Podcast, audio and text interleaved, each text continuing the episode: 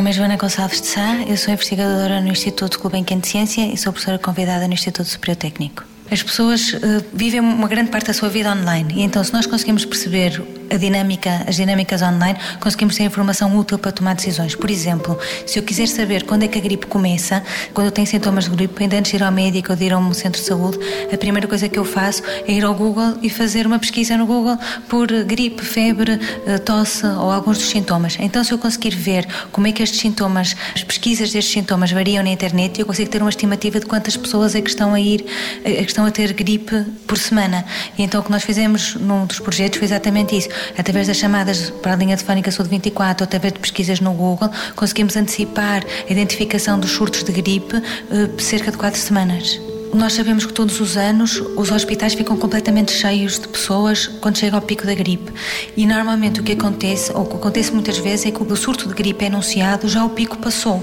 E então o que nós conseguimos fazer com isto, antecipando muito, o que nós conseguimos fazer é que o, os hospitais se preparem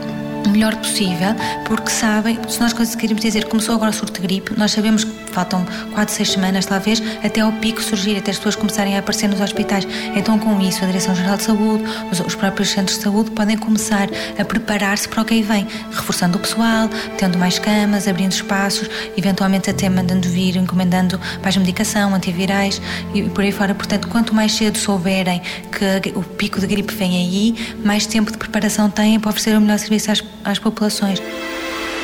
90 Segundos de Ciência é uma produção conjunta Antena 1, ITQB e FCSH da Universidade Nova de Lisboa, com o apoio da Nova Artis.